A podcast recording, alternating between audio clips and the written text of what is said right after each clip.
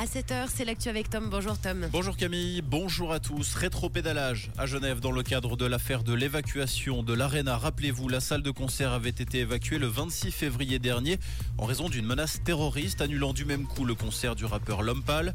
La justice genevoise vient de classer l'affaire.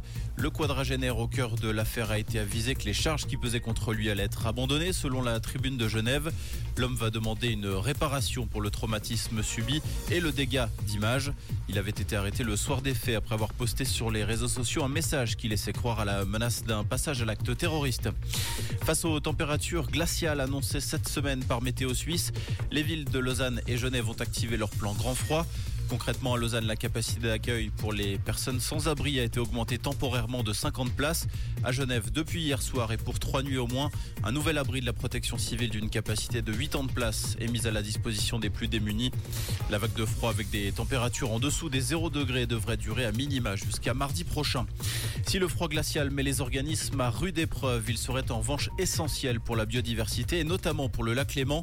En effet, pour la première fois depuis 2012, les températures actuelles pourraient permettre un brassage complet des eaux du lac. Ce mélange est important pour la biodiversité car il permet un brassage de l'oxygène et des nutriments présents dans l'eau. La France va connaître le nom de son nouveau Premier ministre ce mardi après la démission hier d'Elisabeth Borne.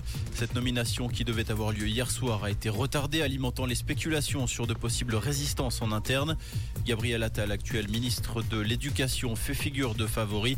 En cas d'accession à Matignon, il deviendrait à 34 ans le plus jeune Premier ministre de la 5e République française. Plusieurs artères new-yorkaises ont été bloquées hier par des dizaines de militants pro-palestiniens en signe de protestation à la guerre entre Israël et le Hamas. Plusieurs ponts, dont celui de Brooklyn, ont été touchés. Des dizaines de manifestants ont été arrêtés.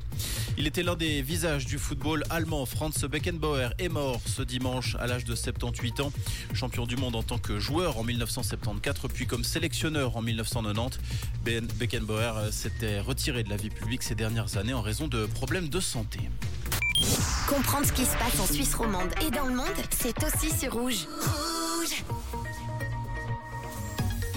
Et pour ce matin, une seule chose à retenir, on sort couvert, on met les soupules qui tiennent bien chaud, les bonnets, les grosses paires de gants, pareil pour les chaussettes. Ce matin, le temps s'annonce nuageux, toujours bien froid, on a moins 7 degrés à Épagny, moins 6 à Sainte-Croix et moins 2 degrés à Buchillon, avec quelques belles éclaircies à prévoir en montagne et des flocons de neige qui font leur arrivée cet après-midi. Un très bon mardi et bon petit déj à l'écoute de Rouge.